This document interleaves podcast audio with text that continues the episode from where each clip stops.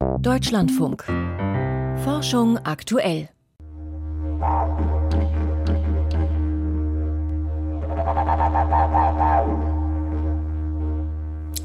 Das Didgeridoo, ein traditionelles Blasinstrument aus Australien.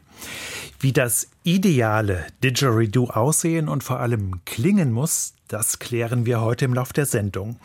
Außerdem geht es bei uns um das anstrengende Leben von urbanen Fledermäusen und um den aktiven Vulkanismus in der Eifel. Im Studio ist Arndt Reuning. Herzlich willkommen. Als Kind habe ich gerne mit Dominosteinen gespielt. Ich habe sie hintereinander senkrecht aufgestellt in einer langen Reihe. Und dann habe ich den ersten leicht angestupst, so dass er auf den nächsten gekippt ist und der wiederum auf den übernächsten und so weiter. Eine kleine Veränderung hat genügt, um alle Steine umzuwerfen. Auch im Erdsystem gibt es solche Kipppunkte, die zu unumkehrbaren Veränderungen führen können. Wenn zum Beispiel der Permafrostboden taut und Methangas freisetzt, das wiederum die Erderwärmung anheizt. Auf der Weltklimakonferenz in Dubai wurde heute ein Bericht vorgestellt zu wichtigen globalen Kipppunkten. Volker Mrazek weiß mehr dazu. Kipppunkte im Klimasystem. In der Arbeitsgruppe von Tim Lenton sind sie schon lange ein Forschungsthema. Lenton ist Professor für Klimawandel an der Universität Exeter in England und legt jetzt den ersten großen Bericht über die kritischen Schwellen vor. Über 200 Forscherinnen und Forscher haben dazu beigetragen. Der Report soll der Welt den aktuellen Stand über gefährliche Kipppunkte im Erdsystem vermitteln, aber auch über positive die gibt es ebenfalls in der Gesellschaft und auf technologischen Feldern. Sie können uns helfen, eine Klimakatastrophe zu verhindern. Ein Kippelement ist so definiert, dass das Klima bei seinem Überschreiten in einen Zustand gerät, der lange Zeit nicht mehr umkehrbar ist. Zwei Dutzend solcher kritischen Kipppunkte listet die Studie insgesamt auf. Manche sind schwer einzuschätzen, aber fünf von ihnen stünden vielleicht schon kurz davor, erreicht zu werden, sagt der Geophysiker David Armstrong McKay von der Universität Exeter. Nicht mehr lange etwa und die Eisschilde Grönlands und der Westantarktis könnten ganz verloren sein, ebenso tropische Korallenriffe. Oder die Permafrostböden der Arktis tauen abrupt auf und setzen zusätzlich enorme Mengen Treibhausgase frei. Diese Kipppunkte könnten erreicht werden, wenn wir uns zwei Grad globaler Erwärmung nähern. Ab 1,5 Grad wird das immer wahrscheinlicher. Auch andere Dinge rücken dann in den Bereich des Möglichen, wie das Absterben von Mangrovenwäldern und Seegraswiesen im Meer.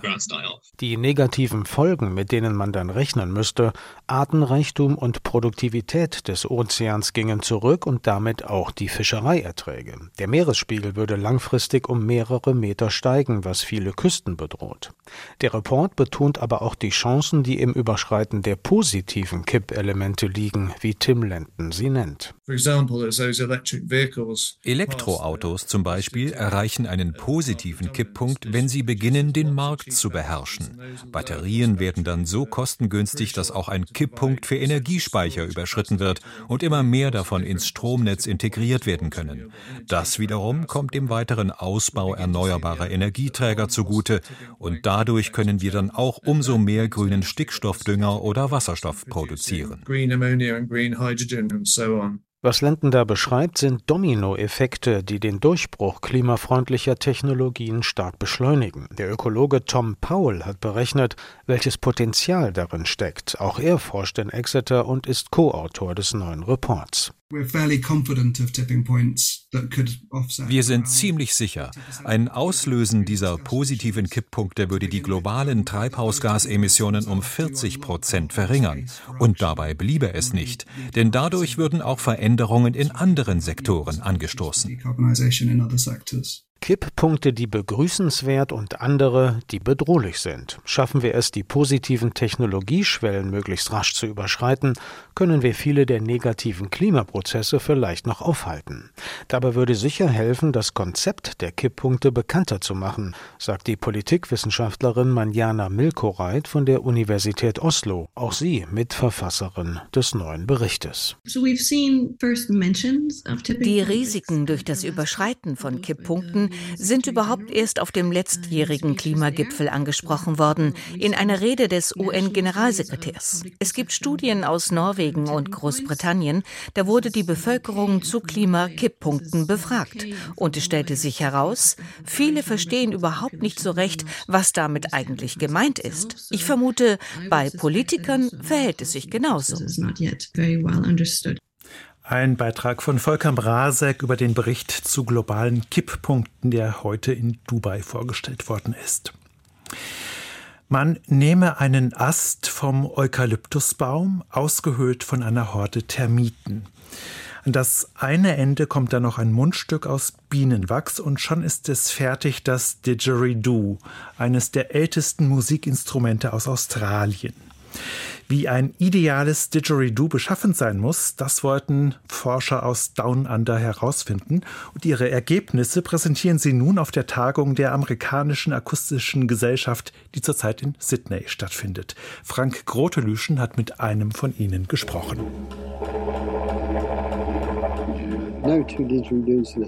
Keine zwei Didgeridoos sind gleich. Die Termiten achten ja bei ihrer Mahlzeit nicht darauf, dass sie ein Musikinstrument herstellen. Schneidet man also einen hohlen Ast vom Eukalyptusbaum ab, weiß man nie, wie gut er funktioniert. John Smith, Akustikforscher an der University of New South Wales in Sydney, interessiert sich für die Physik der Blasinstrumente, etwa der Posaune. Doch als Australier wollte er auch wissen, wie das australischste aller Musikinstrumente funktioniert, das Didgeridoo.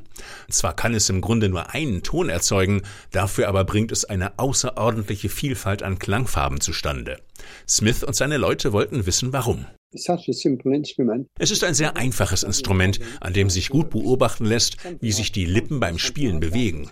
Bei einer Trompete ist das schwierig, die hat nur ein kleines Mundstück. Beim Didgeridoo geht das besser, es hat eine große Blasöffnung. Das kam den Versuchen der Fachleute entgegen.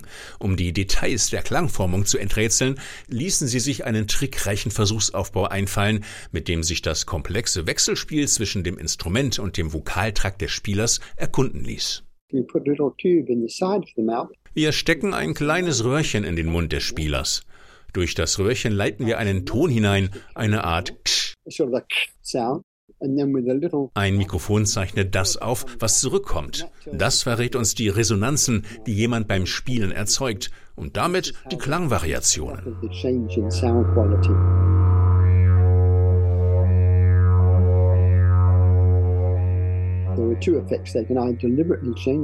Beim Spielen sind zwei Techniken wichtig. Zum einen die Zirkularatmung. Die Spieler blähen die Wangen ein wenig auf, atmen dann sehr schnell durch die Nase und können dadurch kontinuierlich weiterblasen. Aus dem Mund kommt ein stetiger Luftstrom. Außerdem verändern sie laufend ihre Mundstellung, sodass aus dem Didgeridoo alle paar Sekunden ein anderer Ton herauskommt. Konkret geht das ungefähr so. Beim Spielen werden Zungenstellung und Mundraum variiert, so wie beim Sprechen, nur ausgeprägter. Dadurch lassen sich die Eigenresonanzen des Instruments überlagern, was ihm einen individuellen Klangstempel aufprägt. Ein Beispiel. Liegt die Zunge dicht am Gaumen, werden bestimmte Frequenzen unterdrückt, andere verstärkt, und das Instrument produziert einen Klang, der in etwa wie ein I klingt.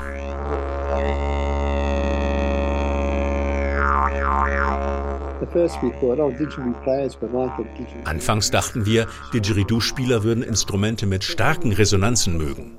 Aber bei unseren Versuchen stellte sich das Gegenteil heraus. Die Spieler bevorzugen Didgeridoos mit schwachen Resonanzen, denn damit können sie die Klangfarbe am besten beeinflussen. Das war für uns schon eine Überraschung. Was also macht ein ideales Didgeridoo aus? Nun, ein gutes Instrument besitzt kaum Resonanzen bei jenen Frequenzen, die Lippen und Vokaltrakt zur Klangerzeugung verwenden, was es dann leichter macht, die Klangfarbe des Instruments zu manipulieren. Nur welche Rolle das Innenleben der tönenden Röhre dabei spielt, darüber rätselt John Smith noch. Wenn man in das Rohr hineinschaut, lassen sich längst nicht alle Details erkennen. Eben diese Details wären interessant. Wie wirkt sich die Oberflächenbeschaffenheit auf das Resonanzverhalten aus? Das ließe sich zum Beispiel mit einem MRT-Gerät herausfinden. Und ich vermute mal, dass man solche Untersuchungen in den nächsten Jahren machen wird. Auf die Resonanz kommt es an bei der Akustik des Didgeridoo. Ein Beitrag von Frank Grotelüschen war das. Der Lacher See ist ein Gewässer am östlichen Rand der Eifel in der Nähe von Koblenz. Unter ihm, da befindet sich ein Vulkan. Es handelt sich bei dem See also um einen mit Wasser gefüllten Krater. Und das kann man auch daran erkennen, dass am Ostufer ständig Gasblasen im Wasser aufsteigen, Kohlendioxid aus dem Untergrund nämlich. Denn das vulkanische System ist noch immer aktiv. Aber könnte es auch ausbrechen? Das Large N-Experiment, das versucht zu verstehen, was dort in der Erde gerade vor sich geht. Erste Ergebnisse wurden nun gerade vorgestellt und Dagmar Röhrlich weiß mehr dazu. In der Eifel hat es in den vergangenen 45 Millionen Jahren mehr als 800 Vulkanausbrüche gegeben. Der bislang jüngste Ausbruch, der des Ulmener Mars, ist rund 10.000 Jahre alt und rein statistisch könnte es bald wieder soweit sein. Wissenschaftler wollen nun besser verstehen, was da eigentlich unter der Eifel passiert. Und das magmatische System, das sei komplex, erklärt der Geophysiker Torsten Dahm vom Geoforschungszentrum Potsdam. Es ist nicht so eine einfache Geschichte, dass es ein tiefes Reservoir gibt und das kontrolliert alles, sondern interessanterweise sieht es so aus, dass von diesem tiefen Reservoir Magmen auch aufsteigen können, aber dass sie sich vielleicht auch ansammeln in der unteren Kruste und dann auch zu möglicherweise Ausbrüchen in der Vergangenheit geführt haben. In der Eifel gibt es keine großen Vulkankegel wie den Vesuv. Die Schlackenkegel, Mare oder Krater, sie scheinen eher wie von einem Schuss Schrot verstreut worden zu sein. An der tieferen Ursache für diesen verteilten Vulkanismus ist wohl ein sogenannter Mantelplum beteiligt, also eine heiße Zone im Erdmantel. Ein berühmtes Beispiel für solche Mantelplums ist Island. Doch während dort im Grunde fast schon andauernd irgendwo Lava fließt, geht es in der Eifel ruhiger zu. Hier wird sehr viel weniger Magma produziert. Sonst hätten wir viel stärkeren Vulkanismus, viel häufiger Ausbrüche. Also es ist viel kleiner in der Eifel, aber dadurch haben wir vielleicht auch die Chance, diese Komplexität aufzulösen und zu verstehen, wie im Detail solche Magma-Systeme in der Tiefe eigentlich interagieren mit dem Gestein. GPS-Messungen belegen, dass sich das Gebiet mit zwei Millimetern pro Jahr hebt. Und seismische Wellen zeigen, dass unter dieser Hebungszone an der Grenze zwischen Erdmantel und Erdkruste eine Wärmeanomalie existiert. Dort wallen anscheinend heiße Strömungen im Erdmantel auf. Verräterisch sind auch besondere Erdbeben im Lacher Seegebiet, die einen deutlichen Hinweis auf Aktivität geben. Diese niederfrequenten Erdbeben, die sind für uns Seismologen und Vulkanologen sehr spannend, weil es die ersten Hinweise darauf sind, dass hier auch magmatische Prozesse heute ablaufen. Wir wissen allerdings noch nicht genau, wie diese aussehen. Wir können auch nicht ausschließen, dass es vielleicht auch in 25 Kilometer oder in knapp 30 Kilometer auch Ansammlungen von kleinen Schmelzen gibt. Die Hypothese, unter der Eifel existiert etwa 80 Kilometer tief im Erdmantel eine Magmenkammer, die eine flachere Kammer an der Grenze zur Erdkruste oder in der Erdkruste speist. Bei den sehr starken Ausbrüchen spielt dieses flache Reservoir eine entscheidende Rolle unter anderem beim Ausbruch des Lacher Sees gegen Ende der jüngsten Eiszeit. Der dauerte mehrere Tage und seine Aschen finden sich noch in Südschweden und Norditalien. Was vor 13.000 Jahren passiert ist, rekonstruiert Axel Schmidt von der Curtin University in Perth. Die Magmen, wie sie am Lacher See eruptiert sind, das sind also besondere Magmen, die man oft in Gebieten findet, in denen die kontinentale Kruste gedehnt wird oder auseinanderbricht. Das Ausgangsmaterial für diesen Magmatyp entsteht im Erdmantel. Es steigt auf und bleibt vor dem Ausbruch eine Zeit in dem flacheren Reservoir stecken, wo es sich chemisch verändert. Was dabei passiert, das verraten Kristalle, die winzige Mengen Schmelze einschließen. Man kann halt daraus schließen, in welcher Tiefe sich diese Kristalle gebildet haben müssen. Und für den Lachersee wissen wir, dass das ebenso bei etwa fünf bis sechs Kilometern Tiefe war, wo sich das Magma vor der Eruption aufgehalten hat. An dieser grundlegenden tektonischen Situation hat sich seit dem jüngsten Ausbruch nichts geändert. Doch für eine bald bevorstehende Eruption gibt es keinerlei Anzeichen. Dagmar Röhrlich war das über den Vulkanismus in der Eifel. Bei Tieren ist es wie bei uns Menschen. Manche sind überzeugte Landbewohner und andere, die zieht es in die Stadt. Füchse zum Beispiel, die finden offenbar im urbanen Gebiet ein reiches Nahrungsangebot. Bei Fledermäusen hingegen, da sieht es etwas anders aus. So das Ergebnis einer Studie unter Leitung des Leibniz-Instituts für Zoo- und Wildtierforschung in Berlin. Das Team hat sich angeschaut, wie sich der große Abendsegler in der Stadt verhält. Eine ungefähr acht Zentimeter lange Fledermaus aus der Familie der Glattnasen. Sie kommt zum Beispiel in Berlin vor, aber auch auf dem Land in Mecklenburg-Vorpommern. Christian Vogt vom IZW war an der Studie beteiligt. Mit ihm habe ich vor der Sendung gesprochen. Ich wollte wissen, was genau hat ihn denn interessiert an diesen beiden Fledermauspopulationen? Erstmal prinzipiell interessiert uns, äh, welche Fledermausarten es in Stadtlebensräumen schaffen zu überleben und welche nicht. Also was sind die Faktoren, die manche ausschließen und manchen es ermöglicht, tatsächlich in unseren Städten zu leben. Und der große Abendsegler ist deswegen spannend, weil er relativ groß ist, wie der Name schon sagt. Und aufgrund von übergreifenden Analysen in vielen Städten der Welt wissen wir, dass große Fledermäuse eigentlich eher selten sind in Stadtlebensräumen. Und deswegen haben wir uns die Frage gestellt, ja, wie performt eigentlich ein großer Abendsegler in so einer Stadt wie Berlin im Vergleich zum ländlichen Raum? Und da wäre die erste Frage natürlich das Nahrungsangebot. Natürlich, das Nahrungsangebot ist ganz entscheidend. Wenn eine Fledermaus keine Nahrung findet, dann wird sie dort auch verschwinden aus dem Lebensraum. Und unsere Städte sind natürlich mit dem hohen Versiegelungsgrad, äh, mit dem Straßenverkehr, Lärmbelästigung nicht gerade ideal für eine insektenfressende Fledermausart. Die Insektenhäufigkeit ist doch wesentlich niedriger als auf dem Land. Und deswegen hat uns das besonders interessiert. Was fressen die eigentlich? Wo fressen sie? Und kommen sie eigentlich damit zurecht? Und was ist dabei herausgekommen bei diesem Vergleich zwischen den Fledermäusen auf dem Land und in der Stadt?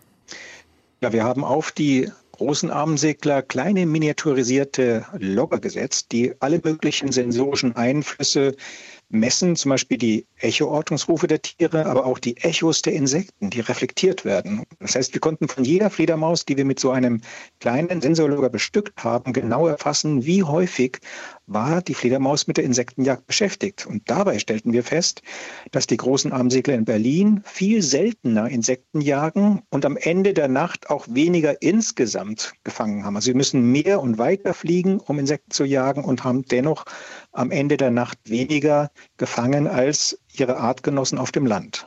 Und hat das Auswirkungen auf die Tiere, eventuell auf ihre Gesundheit?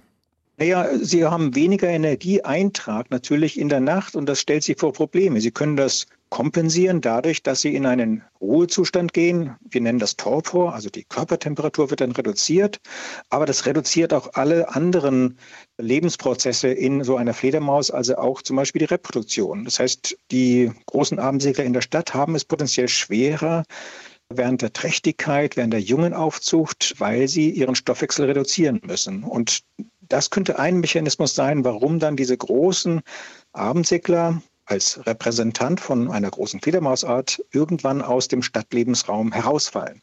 Dass wir irgendwann feststellen in Berlin plötzlich, wir haben keine großen Abendsegler mehr, weil wir möglicherweise die Grünflächen zu stark versiegelt haben, weil wir nicht Sorge getragen haben, dass unser Ökolebensraum in der Stadt erhalten bleibt. Was könnte denn getan werden zum Schutz der Fledermäuse in der Stadt? Ja, wir müssen unbedingt die Grünflächen erhalten. Gerade die Friedhöfe stehen unter enorm starkem Druck, gebaut zu werden, weil wir immer weniger Flächen benötigen für die Friedhöfe. Wir brauchen auch mehr Unordnung auf den Grünflächen. Wir dürfen nicht alles sauber aufräumen. Das gilt auch für unsere Gärten. Eine Ecke mit Zweigen und äh, mit einem Wildwuchs an Pflanzen hilft den Insektenpopulationen. Und natürlich, das, was Insekten hilft, das hilft dann am Ende auch den Fledermäusen sagt Christian Vogt vom IZW Berlin über das anstrengende Leben der urbanen Fledermäuse. Und damit kommen wir nun zu den Wissenschaftsmeldungen des Tages mit Lucian Haas. Den meisten Schwangeren fehlen wichtige Nährstoffe. Das hat eine Studie mit mehr als 1700 Frauen aus Ländern wie Großbritannien, Neuseeland und Singapur ergeben. Rund 90 Prozent von ihnen waren vor oder zu Beginn einer Schwangerschaft unterversorgt mit mindestens einem der Vitamine, die für das Wohlergehen des ungeborenen Kindes als notwendig gelten. Es handelt sich um essentielle Nährstoffe wie die Vitamine B6, B12 und Vitamin D, Folsäure und Riboflavin. Diese kommen vor allem in Fleisch- und Milchprodukten vor. Die Studienautoren von der University of Southampton warnen im Fachmagazin PLOS Medicine, dass sich dieses Problem durch den aktuellen Trend hin zu einer zunehmend veganen Ernährung noch verschärfen könnte. Sie empfehlen daher, Nahrungsergänzungsmittel einzunehmen. Vor allem Schwangere, die sich vegetarisch oder vegan ernähren, sollten besonders darauf achten. Sprachen sind in den Tropen lauter als in kälteren Regionen. In kalter, trockener Luft wird Schall besser übertragen, als wenn die Luft warm und feucht ist. Ein deutsch-chinesisches Forscherteam ist der Frage nachgegangen, ob sich diese physikalische Eigenschaft der Luft auf die Evolution der Sprachen ausgewirkt hat. Und tatsächlich, die weltweite Analyse von 5200 Sprachen und ihrer Herkunft ergab, Sprachen, die in Regionen mit höheren Durchschnittstemperaturen gesprochen werden, klingen tendenziell lauter als Sprachen aus kälteren Regionen. Tropische Sprachen nutzen typischerweise mehr sonore Sprachlaute wie Vokale. In kälteren Regionen hingegen wird mit weniger Klangfülle und mehr stimmlosen Lauten gesprochen. Glyphosat wirkt immer schlechter gegen Unkräuter. Das gilt zumindest für die USA, wie eine Studie mit Langzeitdaten aus vielen US-Bundesstaaten zeigt. Sie ist im Fachjournal PNAS Nexus erschienen. In den USA setzen Landwirte das Unkrautvernichtungsmittel seit 25 Jahren besonders häufig ein. Das hängt mit dem Anbau gentechnisch veränderter Soja- und Baumwollsorten zusammen, die gegen Glyphosat resistent sind. Da die Farmer in diesen Kulturen seit vielen Jahren fast ausschließlich Glyphosat als Herbizid verwenden, haben sich viele Unkrautarten daran angepasst. Vor 25 Jahren tötete den Studiendaten nach das Glyphosat noch fast 100 Prozent der Zielpflanzen auf dem Acker, Mittlerweile sind es teilweise weniger als ein Drittel. Mäuse bestehen den Spiegeltest. Sie können sich im Spiegel selbst erkennen und verstehen, dass es sich beim Spiegelbild nicht um einen Artgenossen handelt. Forschende der University of Texas in Dallas malten schwarzen Mäusen weiße Flecken auf die Stirn. Betrachteten sich die Mäuse dann im Spiegel, begannen viele von ihnen sich den Kopf zu putzen. Bei einem schwarzen Farbfleck auf schwarzem Fell reagierten sie nicht. Bisher waren nur wenige andere Tierarten ähnliche Spiegeltests bestanden. Dazu gehören Menschenaffen, Delfine, Elefanten, Schweine und Raben. Die Studie ist in der Fachzeitschrift Neuron erschienen. Der Iran hat erstmals eine Raumkapsel getestet. Mit ihr will das Land künftig auch Astronauten ins All befördern. Bei dem Praxistest sei die 500 Kilogramm schwere Kapsel noch unbemannt auf eine Höhe von 130 Kilometern geschossen worden, berichtete die staatliche Nachrichtenagentur IRNA. Wann die Islamische Republik erstmals auch Menschen mit der Kapsel transportieren wird, ist unklar. Im vergangenen September hatte das Land einen Satelliten zur Erdbeobachtung ins All geschossen. Erklärte Absicht des Iran ist es, seine Weltraumtechnik für zivile Zwecke zu nutzen. Sternzeit, 6. Dezember. Der Rekordmann für visuelle Kleinplaneten. Vor 175 Jahren kam in Troppau in österreichisch-Schlesien Johann Palisa zur Welt. Bei seiner Geburt kannte die Astronomie gerade einmal neun Kleinplaneten zwischen Mars und Jupiter. Als Palisa 18 Jahre später in Wien sein Studium begann, hatte sich die Zahl der bekannten Kleinplaneten bereits verzehnfacht. Bald übernahm der Astronom die Leitung des österreichischen Marineobservatoriums in Pola im heutigen Kroatien, beobachtete systematisch den Himmel und entdeckte selbst viele Asteroiden. Zu den Palisa-Asteroiden gehören Austria, Polana und Adria. Später kehrte Palisa nach Wien zurück und nutzte dort das damals größte Linsenfernrohr der Welt. Er erstellte äußerst präzise Sternkataloge.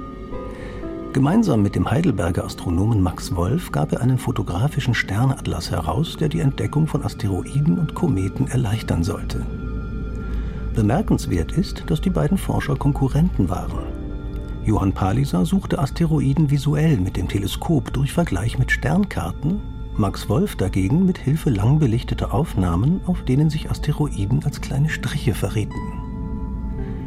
Johann Palisa war klar, dass mit der Einführung der Fotografie in die Astronomie die Ära der visuellen Suche zu Ende ging. Er hat auf diese Weise über 120 Asteroiden aufgespürt. Max Wolf zollte dem österreichischen Kollegen Respekt und nannte einen seiner Asteroiden Palisana. Somit ist der visuelle Rekordentdecker auch selbst im Asteroidengürtel verewigt. Und damit geht Forschung aktuell zu Ende. Im Studio war heute Arndt Reuning. Ich sage vielen Dank fürs Zuhören und freue mich schon aufs nächste Mal.